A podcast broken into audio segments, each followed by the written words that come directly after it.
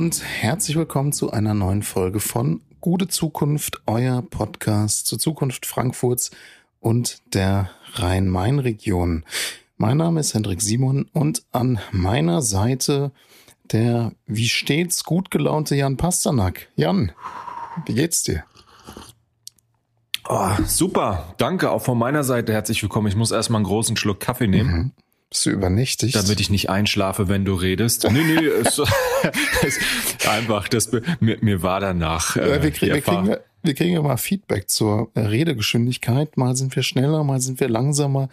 Ich glaube, da äh, kann man es nicht allen Präferenzen da draußen unter unseren Herrschern an HörerInnen recht machen. Aber wir variieren ein bisschen und ähm, ihr habt ja auch den 1,5 Geschwindigkeitsknopf. also da könnt ihr uns ähm, je nachdem hoch oder runter regeln, wie ihr das wollt. Ähm, ja, Jan, du bist äh, Koffein getränkt, kann man sagen. Du bist ja. aber auch guter Dinge. Du bist heute zum Scherzen aufgelegt. Was ist da los? Ja, ach, ich bin, ich bin allgemein gut gelaunt. Ich meine, es gibt ja auch allerhand gute Nachrichten. Ähm, wenn wir uns mal anschauen, zum Beispiel das 49-Euro-Ticket, das schlägt ein. Das ist ein Verkaufs, ist Verkaufsschlager geworden. Also, ähm, ja.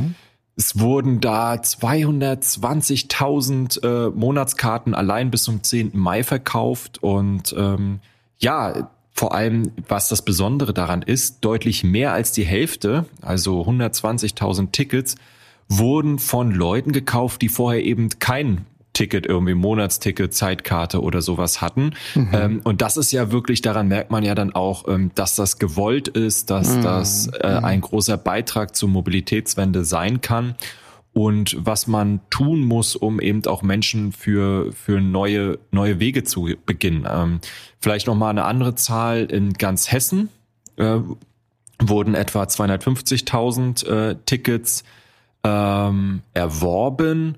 Und ja, alle sind guter Dinge, dass das auch noch weitergeht. Ich finde es, wie gesagt, interessant, wenn du sagst, wenn du guckst, also Rhein-Main-Verkehrsverbund, RMV 220.000 und 250.000 in ganz Hessen. Mhm. Ähm, da siehst du im Prinzip auch, wie wichtig der ähm, ja, öffentliche Personennahverkehr für die Rhein-Main-Region ist mhm. und für die Verkehrswende hier in der Region, wenn fast alle Tickets eben hier verkauft werden, weil hier brauchen die Leute eben auch wirklich den Zugang zum öffentlichen Personennahverkehr weil es eben so eine Metropole auch am Laufen hält und die, der Autoverkehr nicht die Zukunft, zumindest nicht die alleine, alleinige Zukunft sein kann. Ja, so ist es. Man kann eigentlich nur hoffen, dass natürlich viele vom Auto jetzt auf die öffentlichen Verkehrsmittel umsteigen.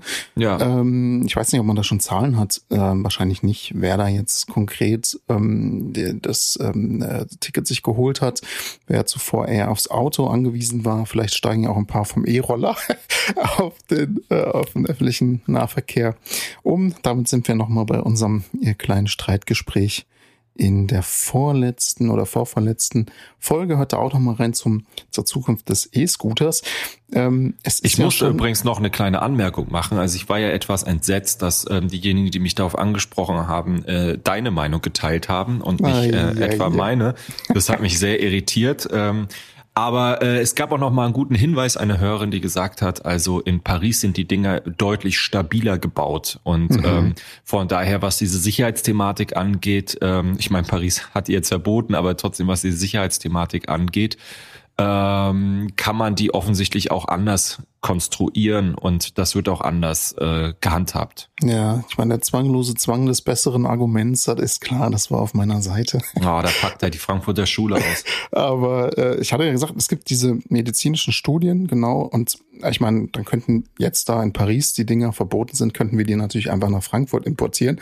Die haben wir jetzt ein paar übrig. Also vielleicht wäre auch das eine ganz gute Idee. Ähm, ja, also das ist das eine Thema. Wir haben das ja auch gesehen, also ähm, zum, zum Ticket nochmal ähm, an der Hauptwache, was für Schlangen, äh, Menschenschlangen sich da ja. versammelt haben im Voraus. Also es ist wirklich eine schöne Sache. Äh, hoffentlich haben alle ihre Tickets bekommen.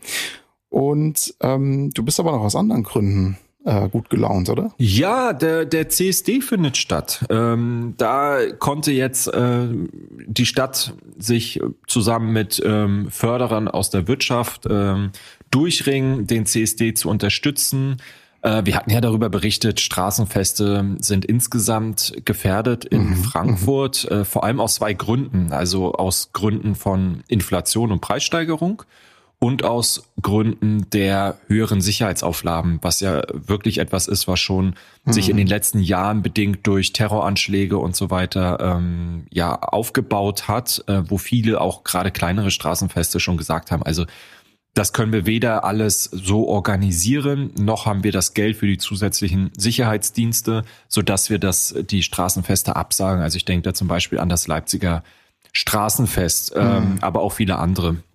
Und ähm, zumindestens für letzteres, was die Sicherheitsauflagen angeht, hat jetzt der Magistrat angekündigt, dass ähm, die Ordnungsdezernentin in ihren Haushalt für 2024 dauerhaft 600.000 Euro bereitstellen wird. Also mhm, der ist, mhm. ist dann zumindest angemeldet, ob das dann am Ende so kommt. Es gibt ja dann meistens noch Sparrunden und so weiter. Mhm. Ähm, sei mal dahingestellt, aber hier gibt es zumindest ein Bekenntnis und ich könnte mir vorstellen, dass das auch innerhalb der Koalition abgestimmt ist. Ja, also insofern ähm, Hoffnung für Straßenfeste. 600.000 Euro sind leider auch nicht die Welt, das muss man auch mhm. ganz klar sagen. Ähm, aber es ist auch kein Tropfen auf dem heißen Stein. Insofern hoffe ich mal, dass da was äh, passiert. Ähm, ja, was den CSD angeht, ähm, gab es ja eine breite Forderung aus der Politik und der Stadtgesellschaft, ähm, diesen zu schützen, zu retten, ähm, zu unterstützen. Und da hat die zuständige Diversitätsdezernentin Nages Eskandari Grünberg, ähm, aus deren Dezernat ja auch seit einigen Jahren äh, der CSD institutionell gefördert wird, dafür äh, sich mit dafür eingesetzt, dass die Mainova AG, also der städtische Energieversorger und die Stiftung Flughafen Frankfurt, ähm, auch in Zusammenarbeit mit der Hessischen Staatskanzlei ähm, sich eben da einbringt und den CSD unterstützt und die, ich vermute jetzt mal, fehlenden 69.000 Euro in Gänze dann aufbringt. Ähm, ja, das, das war das eine mhm. Thema. Das mhm. ist ähm, hoffentlich nicht nur für dieses Jahr vom Tisch. Ja, wann, wann ist da eigentlich 13. bis 16. Juli, oder? Wird da stattfinden, der CSD? Das weiß ich nicht. Da müsstest du jetzt gerade mal googeln, während ich weiterrede. Äh, das habe ich gerade nicht auf dem Schirm, das genaue Datum. Aber es kommt, kommt, kommt mir bekannt vor. Ja. Ähm, ja, und äh, das andere Thema ist das Schweizer Straßenfest, ähm, mhm. das ja auch ein sehr, sehr wichtiges, neben dem Berger Straßenfest, das wichtigste Straßenfest ähm, in Frankfurt ist, würde ich mal sagen. Und das wird organisiert von der Aktionsgemeinschaft Schweizer Straße. Und ähm, ja, die, das wird halt ausfallen jetzt definitiv in diesem Jahr, aber man will das weiterführen und hat auch schon mit einem überarbeiteten Konzept für 2024 jetzt begonnen. Insofern ähm, gehe ich davon aus, dass ähm, das auch wieder stattfinden wird. Insofern, es gibt Hoffnung und es ist wirklich auch ein ähm, großes Thema für die Stadt und den Zusammenhalt und auch die Lebensqualität in einer Stadt. Ja, also ich habe mal geguckt, 13. bis 16. Juli findet der CSD in Frankfurt statt. Ist ja ein Straßenfest, ist aber auch eine Demo, die genau. äh, durch ganz Frankfurt, durch die Innenstadt gehen wird, Neue Mainzer Straße bis Kurt-Schumacher Straße. Also das, ähm, das klingt doch nach einem sehr vielversprechenden Event. Ein weiteres vielversprechendes Event, ähm, ein klasse Übergang hier an dieser Stelle. ähm, wir hatten ja letztes oder vorletztes Jahr, glaube ich, schon in einer der ersten Folgen vom Soup Festival in Frankfurt berichtet, waren da auch ein bisschen kritisch konstruktiv. Und ähm, ja, man kann sagen, die Eintrittspreise sind jetzt in der Neuauflage dieses Jahr deutlich runtergegangen. Und wer hätte es gedacht, Jan, du warst aktiv beim Soup Festival. Alles super, oder wie war's denn? Das ist doch ein Color, mein Gott.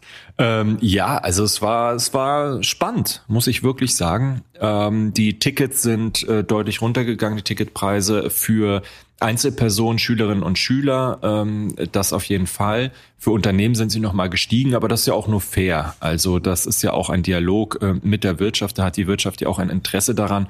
Und wenn man mit Bürgerinnen und Bürgern in Kontakt kommen möchte, dann geht das gar nicht anders als ähm, ja, dass man die, die in irgendeine Form, also niedrigen Schwellenabbau, Schwellen, Niedrigschwelligkeit herstellt, ja, Schwellen, Schwellen senkt. Und äh, die Preisgestaltung war sicherlich eine große Schwelle.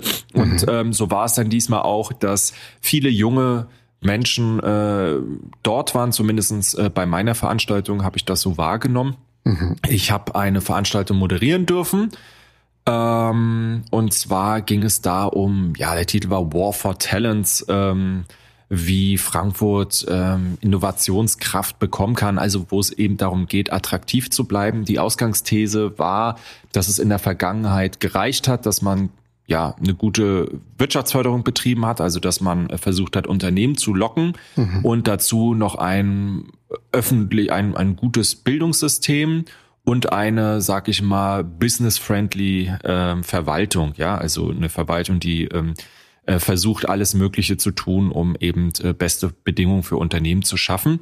Und das reicht heute eben nicht mehr. Also wir haben einen Arbeitnehmerinnenmarkt, ähm, wir haben einen gigantischen Fachkräftemangel. Ähm, nicht nur die Top-Leute, sondern ähm, jegliche gut ausgebildete Personen können sich aussuchen, wo sie arbeiten wollen, quasi beliebig in welcher Branche, in welchem, welcher Stadt, in welchem Land. Und ähm, ja, es, es wird schwierig, Talente an sich zu binden. Und da reden wir eben, wie gesagt, nicht nur über die Top-Etage, sondern über alle möglichen Berufsgruppen und Sparten, mhm. ähm, die es da so gibt. Mhm. Und ähm, das, wie Frankfurt da zukunftsfähig bleiben kann, war eben äh, Thema. Okay. Ähm, ich bin da insbesondere in, ins Gespräch gekommen mit ähm, VertreterInnen der Wirtschaft, also ähm, mit Caroline von Linsingen beispielsweise, die ähm, bei der Deutschen Börse AG eine bedeutsame Position mhm. innehat, mhm. mit äh, Matthias Bratzel, der bei der Lufthansa eine wichtige Funktion hat, ähm, mit ähm, Asish Kani, der mhm. bei ähm, AMP Frankfurt, das ist ähm, ja ein Gastronomiebetrieb mhm. am äh, Willy Brandt-Platz, arbeitet und mit jemanden von der ähm, von der IHK Frankfurt, äh, einem Geschäftsführer dort, Sebastian Trippen. Ähm, ja, und da haben wir eben gesprochen, was Frankfurt ähm, cool macht, was Frankfurt uncool macht und inwiefern das womöglich ein Problem sein könnte für die Zukunftsfähigkeit.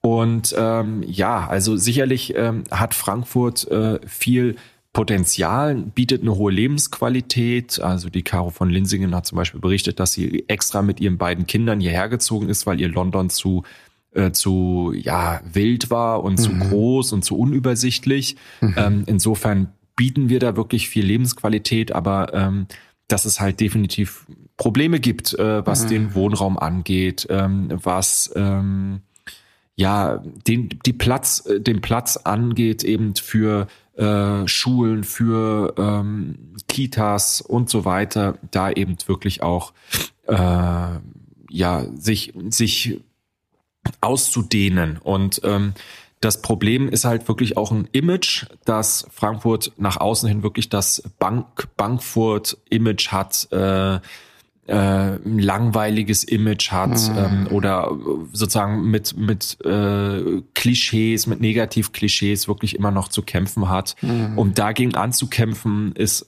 sehr sehr wichtig, weil wir in Frankfurt als Frankfurter Bürgerinnen und Bürger als Aktive hier das oft so nicht wahrnehmen, ja. sondern ein verklärtes oder ein zu positives Bild haben oder vielleicht auch ein realistisches Bild, aber das in irgendeiner Form nicht gut kommunizieren können. Und ähm, ja ist eigentlich überraschend, gell? Weil, also ich meine, ich glaube, das, das stimmt, so diese, diese Klischees, ähm, also Kriminalitätsrate zum Beispiel, Bahnhofsviertel, äh, äh, Bankfurt. ähm, aber wir hatten das, glaube ich, auch berichtet, dass äh, letztes Jahr äh, die Economist ja Frankfurt auf Platz sieben ich habe gerade nochmal geschaut, als du geredet hast, im weltweiten Ranking auf Platz sieben und in Deutschland sogar als ähm, ähm, lebenswerteste Stadt ähm, gekürt hat. Also das heißt, ähm, da sind schon so ein paar ExpertInnen eigentlich auf den Trichter gekommen, ja, Momente mal, Frankfurt hat einiges zu bieten.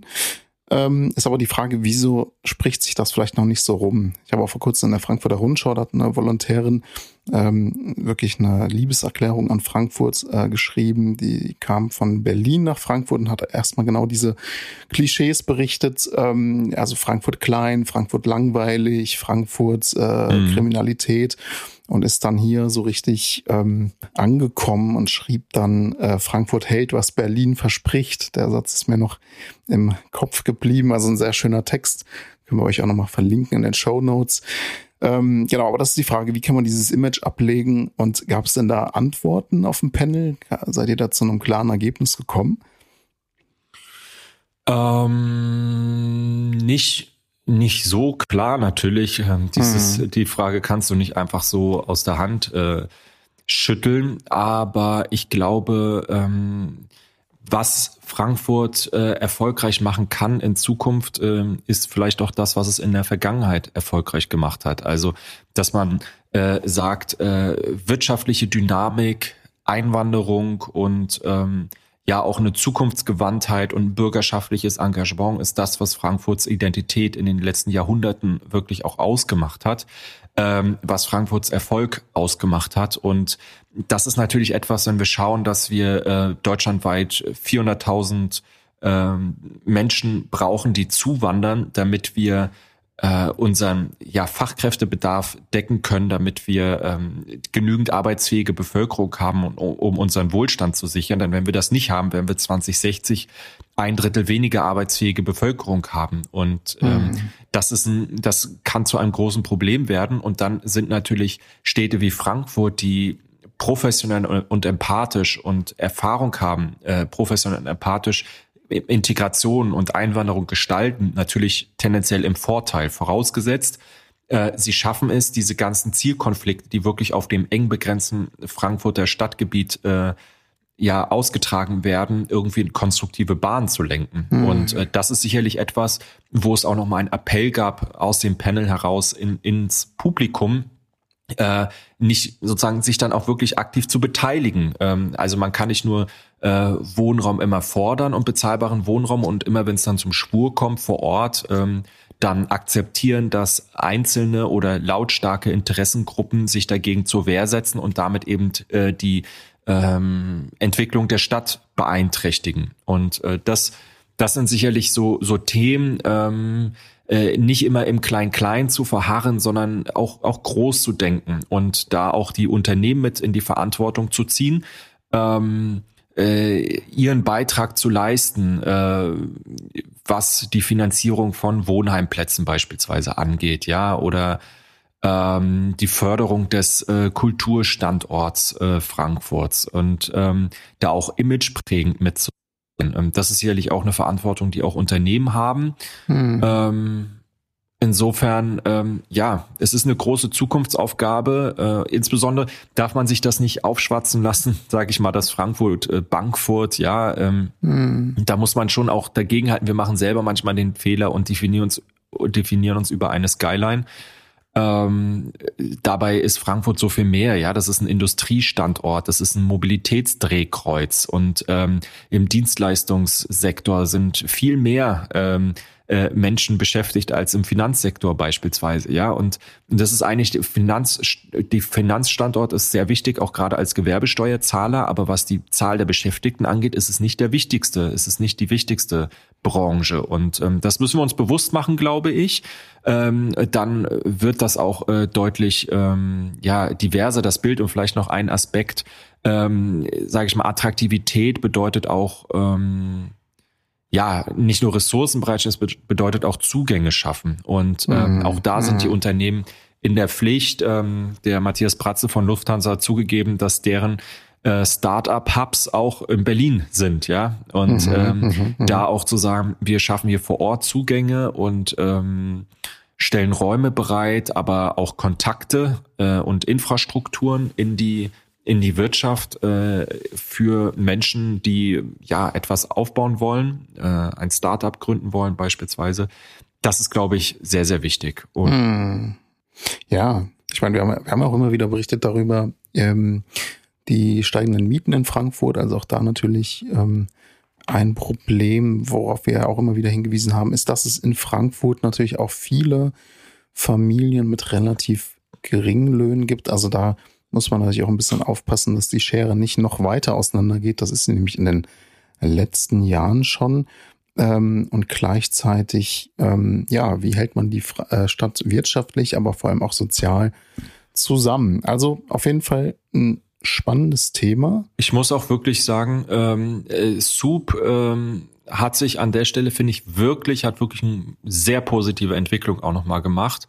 Mhm. Ähm, und ist, finde ich, in der Form wirklich auch eine Bereicherung ähm, mhm. für die Stadt, ähm, weil es etwas zusammenführt, was häufig nebeneinander stattfindet. Also Kommunalpolitik und zivilgesellschaftliches Engagement und der Wirtschaftsstandort. Und mhm. ähm, mhm. oft, oft sind das so verschiedene Communities und interessierte Gruppen, die irgendwie so nebeneinander her äh, leben und diskutieren.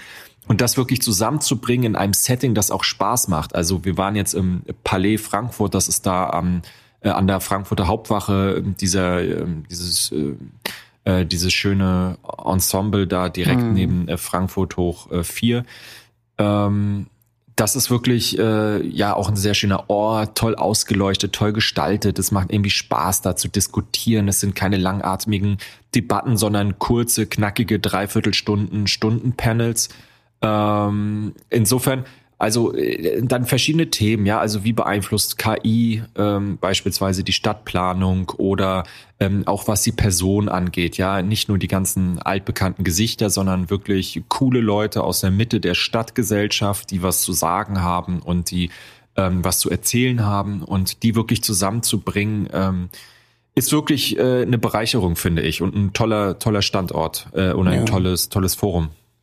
Ja, auf jeden Fall spannendes Thema, da bleiben wir dran. Also wie kann man Talente für Frankfurt, für die Frankfurter Wirtschaft ähm, gewinnen oder auch halten. Gleichzeitig, wie kann man natürlich auch ähm, den sozialen Zusammenhalt sichern. Wir sehen ja auch in Frankfurt in den letzten Jahren, es hat, ähm, wenn man so die Einkommensentwicklung sich mal anschaut, äh, statistisches Jahrbuch der Stadt Frankfurt zum Beispiel kann man ja dann vergleichen ähm, da sieht man relativ deutlich so in den letzten Jahren, dass die Einkommenssteigerung da ist. Und das hängt natürlich nicht damit zusammen, dass in der Mitte der Gesellschaft die Löhne steigen, jedenfalls nicht ähm, in dem großen Maße, sondern es hat natürlich auch was mit Verdrängung und Gentrifizierung zu tun, worauf wir hier im Podcast auch immer hinweisen. Also es, es hat eine ganze das hat ein ganzes, ähm, ganzes Strauß an Themen, der, der natürlich da dranhängt.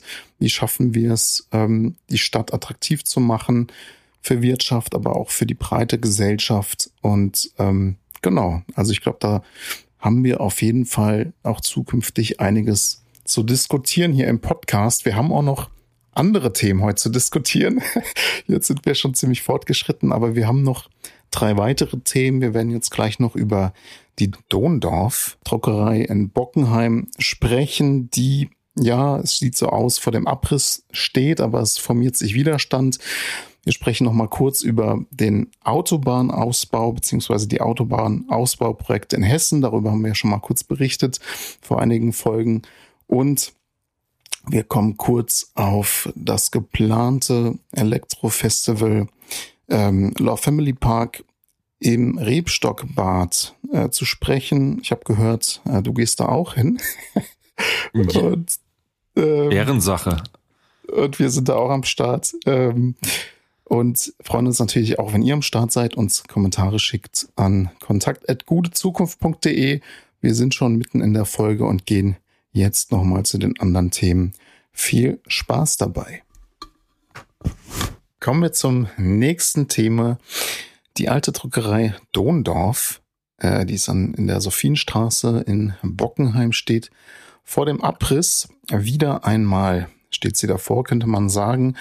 Aber vielleicht erstmal kurz zum historischen Hintergrund.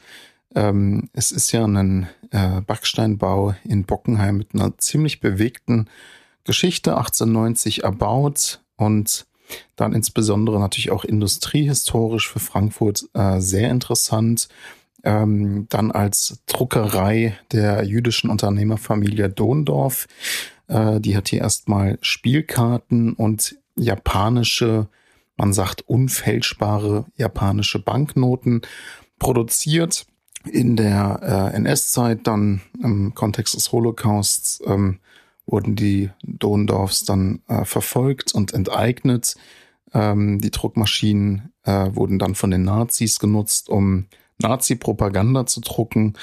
Und äh, später dann nach dem Dritten Reich ähm, haben vor allem Gewerkschaften und auch die SPD für die Zeitung Volksstimme äh, die Dondorfsche Druckerei genutzt. Ab 1961 bis vor kurzem bis 2022 dann ähm, nutzte das Institut für Kunstpädagogik der Goethe-Uni die Räume.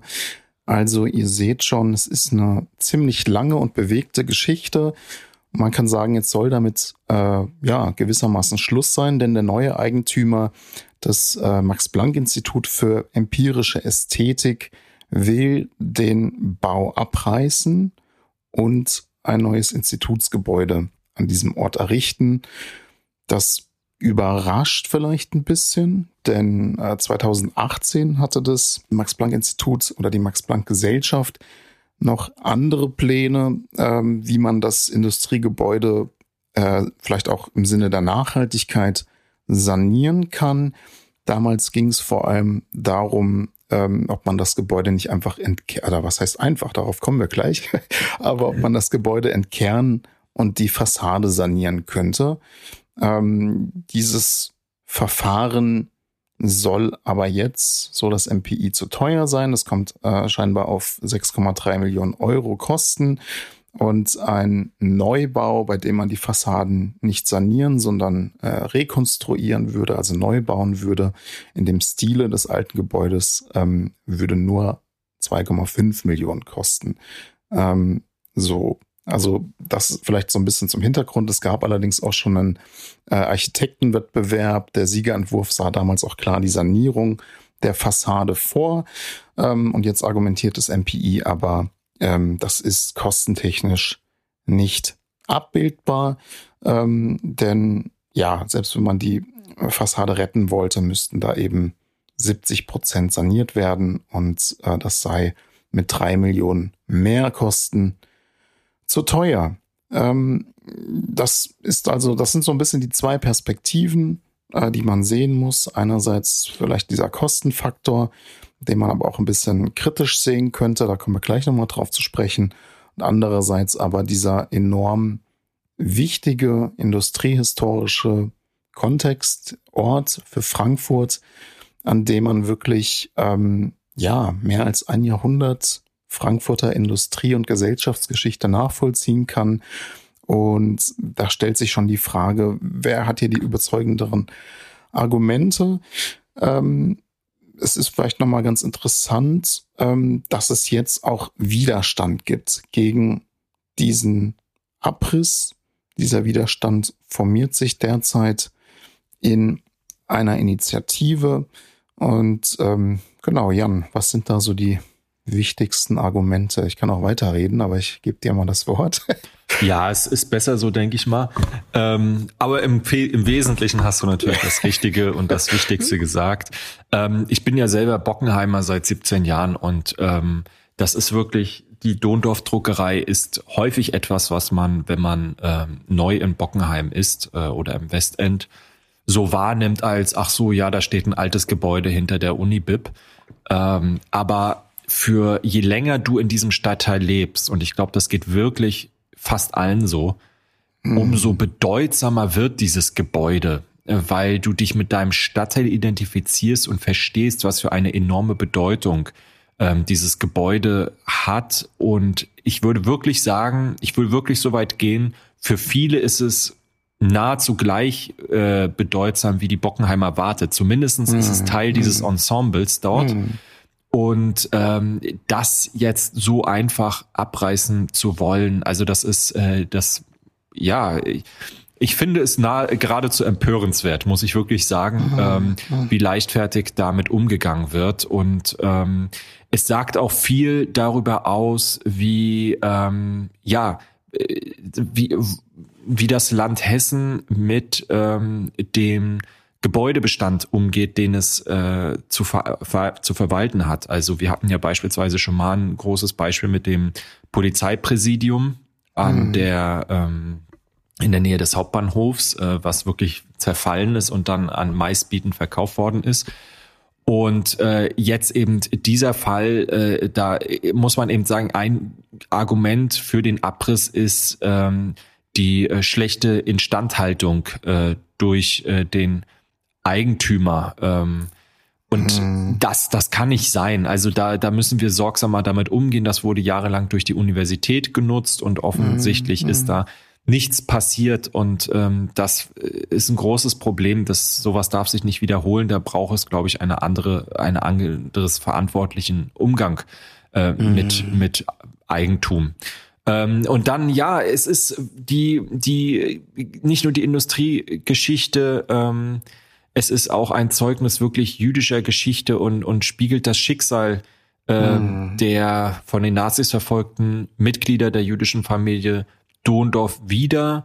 Ähm, und dazu kommt eben, dass es vor dem Hintergrund des Klimawandels äh, einfach nicht mehr sein kann, dass wir so leichtfertig ähm, graue Energie mhm. ähm, freisetzen, die ja gespeichert ist in dem Gebäude. Also die Energie, die aufgewendet worden ist, um Gebäude herzustellen, die dann freigesetzt wird und äh, ähm, ja auf den Müllhaufen geschmissen wird, anstatt sie einfach weiter zu nutzen. Ähm, hm. Genau, also das äh, sind eigentlich die, die zwei Kernargumente auch der Initiative. Ne? Also Nein, würde ich nicht sagen. Das sind sozusagen die, das sind die moralisch-inhaltlichen Begründungen, mhm. warum das mhm. Gebäude wichtig ist. Ich würde nicht unbedingt sagen, dass die, äh, das Max-Planck-Institut das bestreitet.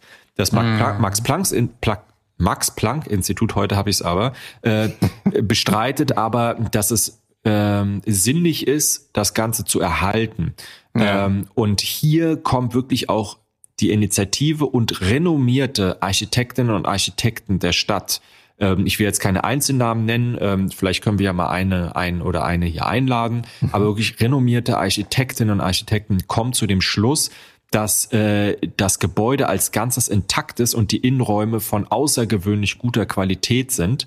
Mhm, ähm, mhm. dass es äh, die das Mauerwerk äh, nur am sozusagen an den an den Außenseiten oder an, sozusagen im, im in Teilen äh, beschädigt ist und äh, ja entsprechend ähm, wieder instand gesetzt werden müsste aber dass sozusagen der, der Kern tragfähig ist und, und äh, funktioniert. Und mhm. äh, das ist hier sozusagen, die können einfach den Argumenten der Architekten des Max Planck äh, Max Planck Instituts nicht ähm, mhm. folgen. Mhm. So. Mhm. Und das ist ja dann schon ein Problem. Also ich kann das jetzt nicht bewerten, aber mhm. wenn sogar Fachleute sagen, also diese Argumente sind an der Stelle nicht nachvollziehbar, ähm, dann finde ich das sehr ähm, bemerkenswert. Und dann ähm, muss man wirklich sagen, also wenn das so ist, muss man alles daran setzen, um das wieder, um, um das möglich zu machen. Und äh, sage ich mal, fast egal, nicht egal, aber ähm, auch wenn es enorm oder sehr hohe oder viel höhere Summen dann äh, benötigen würde. Mhm.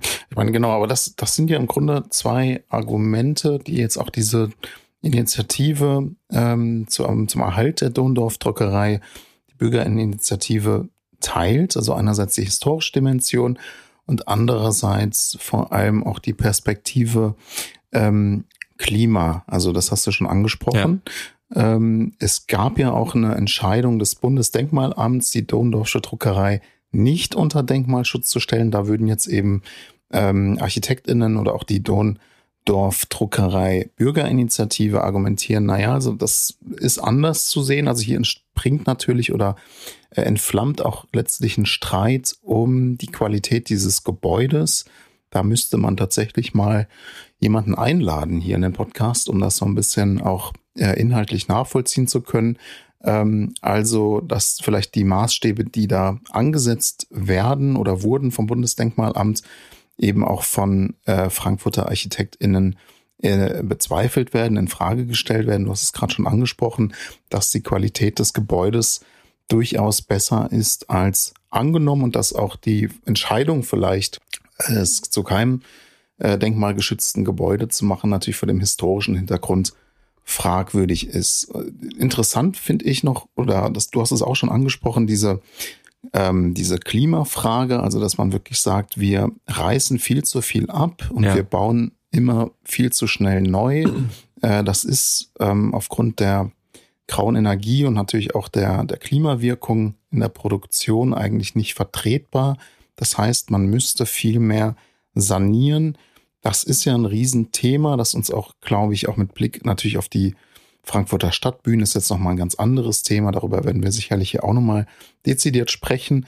Aber es ist ein Thema, das natürlich hier in der Stadt auch immer wieder auffloppt und ähm, ganz, ganz wichtig ist als Zukunftsthema jedenfalls die Bürgerinitiative Dondorf Druckerei möchte jetzt ein Abrissmoratorium äh, erwirken. Mhm. Das heißt, sie hätten gerne, dass das erstmal verschoben wird, dass man darüber nochmal spricht, das nochmal aufrollt. Und ähm, ich glaube, das ist tatsächlich ein Prozess, äh, aus meiner Sicht vielleicht eher unwahrscheinlich, dass dazu kommt, auch wenn es wünschenswert wäre, aber äh, ein Prozess, den wir auf jeden Fall weiter begleiten werden, denn das ist ein Thema, das wirklich in den Kern geht dessen, wie wir die Stadt der Zukunft bauen oder auch sanieren können. Kommen wir zu einem weiteren Thema. Wir hatten ja bereits vor einigen Folgen darüber berichtet. Ähm, Bundesverkehrsminister Volker Wissing hat im durchaus umstrittenen Koalitionsausschuss Ende März auf Bundesebene, wir erinnern uns, wir hatten berichtet, durchgesetzt, dass in ganz Deutschland Autobahnausbauprojekte schneller durchgeführt werden sollen. Also aus Fortschrittsperspektive, wir sind ja hier ein Fortschrittspodcast, ein Zukunftspodcast, kann man schon eigentlich sagen, was ist das für eine Entscheidung? Also man kann es zumindest kritisch sehen, ja. ähm, dass äh, Auto aus, Autobahnausbauten, wir wissen das, führen zu mehr Autoverkehr und dann logischerweise auch zu noch mehr Staus. Also man muss sich schon ein bisschen fragen, ähm, was hat die Ampel da auf Antreiben Wissings natürlich beschlossen? Ähm, der Clou ist jetzt allerdings, die Länder haben da durchaus ein gewisses Vetorecht und jetzt wird's spannend. Die Länder müssen nämlich eigentlich nicht mitmachen. Also die, die können diese Pläne des äh, Autobahnausbaus zurückweisen. Und damit sind wir jetzt auch mitten im Thema, denn in Hessen gibt es 30 von diesen insgesamt 144 Autobahnausbauprojekten. Und da gab es jetzt eine Entscheidung, äh, nachdem die Frist von Wissing sehr eng gesetzt war, hat sie erstmal äh, der hessische Wirtschaftsminister Tarek Al-Wazir verstreichen lassen und hat sich dann jetzt allerdings äh, entschieden und äh, beschlossen, dass von diesen 30 Autobahnausbauprojekten in Hessen 23 zugesagt werden und ähm, sieben allerdings nicht. Und gleichzeitig hat ähm, Al-Wazir auch noch seiner ja, sich durchaus verwundert gezeigt, warum äh, Hessen überhaupt gefragt wird. Äh, das kann man natürlich ähm, äh, ein bisschen nachvollziehen, weil Autobahnausbau natürlich Sache des Bundes ist, aber gleichzeitig natürlich es eine Landes- und auch lokale, regionale Frage ist, was denn da gebaut wird. Und das Spannende ist vielleicht, ähm, bevor wir jetzt vielleicht nochmal kurz uns anschauen, was da jetzt genau ausgebaut wird und was nicht, es ist natürlich ein Politikum, weil hier sich die Verantwortlichkeiten natürlich auch ein bisschen hin und her geschoben werden. Ähm, für Tarek Al-Wazir ist das Ganze natürlich äh, ein, ziemlich ungünstiger Moment. Er will natürlich ähm, in diesem Jahr noch äh, hessischer Ministerpräsident für die Grünen werden. Das ist ja kein Geheimnis. Und jetzt kommt dieser Beschluss aus ähm, vom Bund, der natürlich klimapolitisch äh, ein ziemlicher Hammer ist. Also Autobahnausbau, wie gesagt, äh, großer Klimakiller. Also durchaus ein Feld, wo sich jetzt ein Grüner äh, durchaus ziemlich unbeliebt machen kann. So, was, was wurde jetzt entschieden? Ähm, einige Ausbauten werden kommen. Ähm, zum Beispiel ähm, gibt es neun Abschnitte an der A45 zwischen Gambacher Kreuz und äh, Nordrhein-Westfalens Landesgrenze. Da wird nachjustiert. Es soll auch ähm, an der A3 Offenbacher Kreuz, äh, A5 Bad Homburg Kreuz Darmstadt ähm, wird es äh, Ausbauten geben. Hier hat Al-Wazir argumentiert, dass da eine Unfallgefahr besteht. Ähm, wo Al-Wazir bremst, ist Äh, Gott sei Dank kann man eigentlich nur sagen, äh, der zehnspurige Ausbau der A5 mhm. zwischen Frankfurter Kreuz und Nordwestkreuz, das wurde abgelehnt. Ähm, das vielleicht mal kurz zum Stand der Dinge. Wie sind jetzt die Reaktionen? Also ähm, klar, es formiert sich Kritik, vor allem von der Linken, von der SPD auf äh, hessischer Landesebene vermutlich auch. Ähm, die Grünen, gut, sind ja Tarek Al-Wazir, also tragen das äh, vielleicht mehr oder minder mit. Äh, es gibt von KlimapolitikerInnen, ähm, es gibt von äh, KlimaschützerInnen vor allem viel Kritik, weil jetzt eben diese Ausbauten kommen, was natürlich aus klimapolitischer Sicht wirklich ein Wahnsinn ist. Wie gesagt, es ist politisch einfach interessant, weil wir auf Bundesebene diesen Beschluss haben, ähm, vor allem von der FDP vorangetrieben, aber die Partei, die da am stärksten dagegen war auf Bundesebene, waren natürlich die Grünen auf Landesebene muss äh, Al-Wazir da jetzt äh, gewissermaßen mitgehen bei den Ausbauten, auch um sich so ein bisschen als ähm, ja, Realo vielleicht zu präsentieren, als Ministerpräsident tauglich für die vielleicht eher konservativen Wählerschaften. Ähm, auf Landesebene gibt es jetzt von der SPD Kritik, aber auf Bundesebene, wenn ich es richtig mitverfolgt habe, haben die diesen Beschluss auch eher jedenfalls als Kompromiss mitgetragen. Also auch das ganz interessant die vielleicht konsequenteste Position, könnte man sagen, hat die FDP, die natürlich auf Bundesebene dafür ist, für die Autobahnausbauten und auf Landesebene auch. Die kritisieren nämlich Al-Wazir jetzt dafür, dass er nicht genug ausbaut. Und da kann man nur sagen, da geht's dann mit vollem Tempo in die Klimakatastrophe. Also das vielleicht kurz als Einordnung meinerseits. Wie siehst du es, Jan? Ja, äh, der Wissing mit seiner äh, Autolobby-Politik, das nervt natürlich total. Ähm, aber äh, ich fand es schon richtig, also nicht nur smart aus seiner Perspektive, um die äh, sozusagen den Ärger so ein bisschen zu verteilen, sondern auch äh, richtig, ähm, da die Länderebene mit einzubeziehen, weil es ist ja so ein bisschen das Problem auch ähm, unserer Demokratie auf mehreren Ebenen, ähm, dass man immer sozusagen als Bezuggröße das Interesse seines jeweiligen Zuständigkeitsgebietes äh, nimmt. So und äh, das da, da, dazu kommt dann eben, äh, wir alle sind äh, bundesweit für mehr Wohnraum, aber wenn es dann darum geht, äh, Wohnraum vor Ort in dem eigenen äh, Stadtquartier zu schaffen, dann ist man im Ortsberat eben mit derselben Partei dagegen, die ansonsten, sage ich mal, überregional immer für mehr Wohnraum ist. Ja, und äh,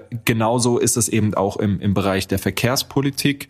Ähm, die einen sagen, ja, äh, gerne äh, mehr Autobahn, aber äh, jetzt hier nicht vor meiner mm, Tür. Mm. Und so funktioniert das eben nicht. Und dann hast du eben auch äh, eben die Proteste, ja. Und ähm, auf Bundesebene beispielsweise nichts dagegen zu tun, dass Autobahnen äh, gebaut werden und dann auf Länderebene aber dagegen zu protestieren und dazu sagen, wir sind die Hände mhm. gebunden.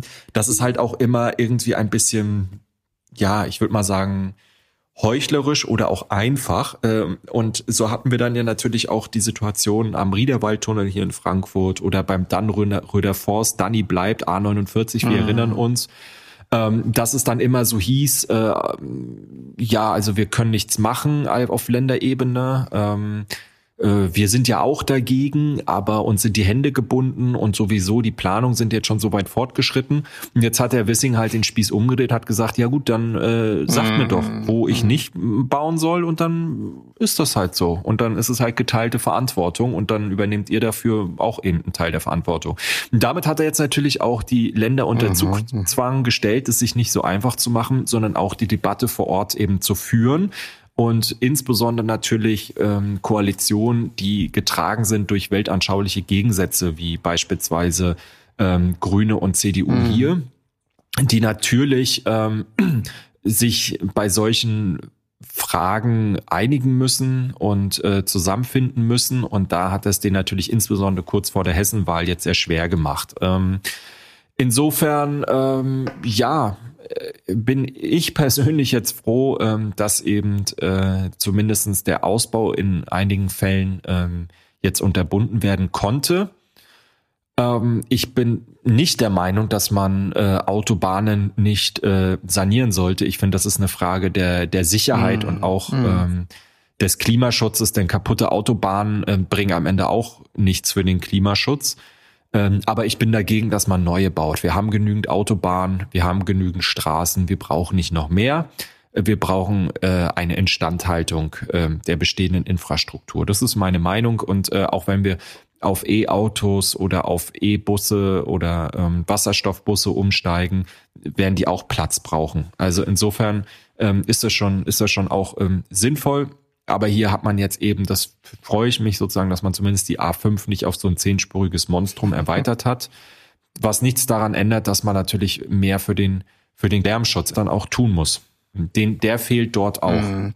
Gut, ich meine, Wissing wird dann vielleicht mit seinem E-Fuel betriebenen Auto bald nach Frankfurt kommen können und wird dann sehen, also die FrankfurterInnen wollen das vielleicht nicht. Damit sind wir eigentlich auch ein bisschen beim Anfang der Folge, nämlich dem äh, 49-Euro-Ticket, dem Deutschland-Ticket, als einer schönen Alternative zum Autoverkehr. Ja, kommen wir zum letzten Thema der heutigen Folge. Ähm, ein kurzer Blick auf unser Kulturleben hier in Frankfurt. Es gibt am 22. Juli im Rebstockbad das Electro Music Festival Love Family Park und ähm, die zwei Podcaster eures Vertrauens haben sich auch angekündigt. Wir gehen dahin. Aber die Frage ist, ähm, werden wir da vielleicht unseren Podcast aufnehmen können, denn es soll ziemlich leise werden. Die Lärmobergrenze ähm, bei öffentlichen Veranstaltungen in Frankfurt liegt bei 55 Dezibel. Und ähm, Ordnungsdezernentin Annette Reden von der FDP sagt, ähm, dass man da im Grunde an den Lärmgrenzen ähm, auch bei gutem Willen der Politik natürlich nicht rütteln kann.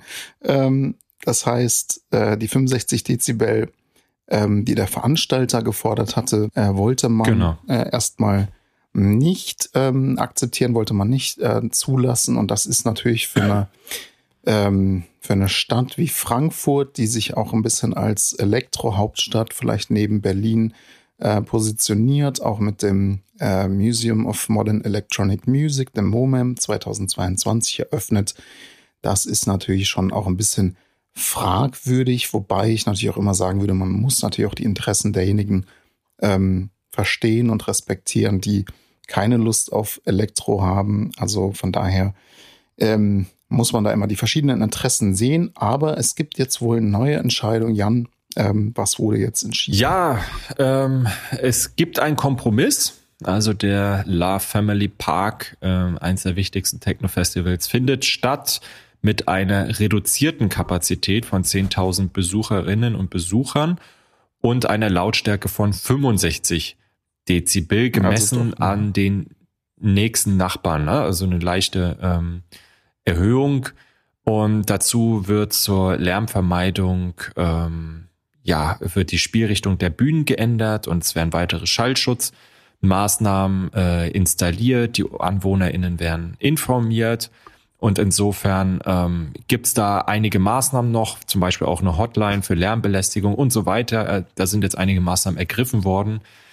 Und ich bin froh, dass es gelungen ist, ein ähm, einen Kompromiss zu finden. Ich meine, Frankfurt möchte Hauptstadt gerne von so vielen Dingen sein. Ähm, Hauptstadt äh, Hessens, Hauptstadt ähm, der Demokratie, ähm, Hauptstadt äh, des Jazz, Hauptstadt Hip-Hop, Hauptstadt ähm, der Kreativszene, der Mode und ähm, eben auch der Techno Community und am Ende des Tages ähm, scheitert Frankfurt an seinen eigenen Ansprüchen häufig an provinziellen Entscheidungen, die dann äh, letztlich getroffen werden. Im Übrigen auch ein Thema des Panels, das ich moderiert habe. Mhm. Ähm, dass wir nicht immer so groß denken können und dann so klein handeln und äh, dann ist immer, äh, dann, dann gibt's immer irgendwie äh, jemanden, der dagegen ist und dann lässt man das alles bleiben mhm. und so, so funktioniert das nicht. Mhm. Ich glaube, äh, man muss dann auch, äh, wenn man sich als Stadt entwickeln möchte, wenn man äh, neuen Dingen eine Chance geben will, ähm, eben auch äh, ja offen sein, äh, dass dann äh, gewohntes einmal ähm, so nicht stattfindet, sondern dass man dann eben auch mal Kompromisse macht, dass man mal etwas aushält. Vor, vor allem, wenn es äh, einmalig ist, ne? Also ich meine, da sind wir natürlich ein bisschen bei der Frage, genau. wir hatten das schon mal mit Blick auf den Friedberger Markt diskutiert, wenn da jede Woche so ein Markt stattfindet, ähm, da kann man vielleicht auch die AnwohnerInnen genau. so ein bisschen verstehen, dass das einem irgendwann auch ein bisschen auf die Nerven geht, aber gleichzeitig ist das natürlich ähm, Großstadtkultur und Frankfurt ist natürlich eine besondere Stadt, die auch viel Dörfliches hat, gerade so in den äußeren ähm, genau. Vierteln, auch wo wir hier wohnen, ist durchaus eher ein bisschen dörflich, beschaulich, aber das macht ja auch den Reiz Frankfurts aus. Ähm, aber gleichzeitig ist es natürlich eine Großstadt und äh, da muss natürlich auch Großstadtkultur einen Platz haben. Äh, insofern sehe ich das genauso wie du. Ähm, da muss man vielleicht, ich will jetzt nicht dieses Modewort Resilienz wieder benutzen, aber muss man vielleicht auch ein bisschen gucken, dass man ähm, ja vielleicht auch mal akzeptiert, dass äh, da Elektrofans kommen und ähm, da mal ein Wochenende lang ein bisschen der elektronischen Musik frönen. Ja, in diesem Sinne ähm, freuen wir uns jedenfalls, dass es da jetzt einen äh, Beschluss gibt, eine Lösung gibt, einen Kompromiss gibt. Äh, wir berichten vielleicht auch mal, wie es war auf dem Festival und sind damit auch am Ende unserer heutigen Folge. Wir hoffen, äh, ihr hattet Spaß und ja, Jan, was steht jetzt bei dir an den Rest der Woche? Ja, jetzt äh, muss ich erstmal wieder ähm, klarkommen hier, nachdem ich mich über eine Stunde mit dir unterhalten habe. Ähm, das kann ich verstehen. Ich gehe jetzt erstmal was essen und äh, dann versuche ich Kraft zu tanken für in zwei Wochen. Alles klar. In diesem Sinne, wir hören uns in zwei Wochen wieder. Bis dahin, macht's gut. Ciao. Ciao, ciao.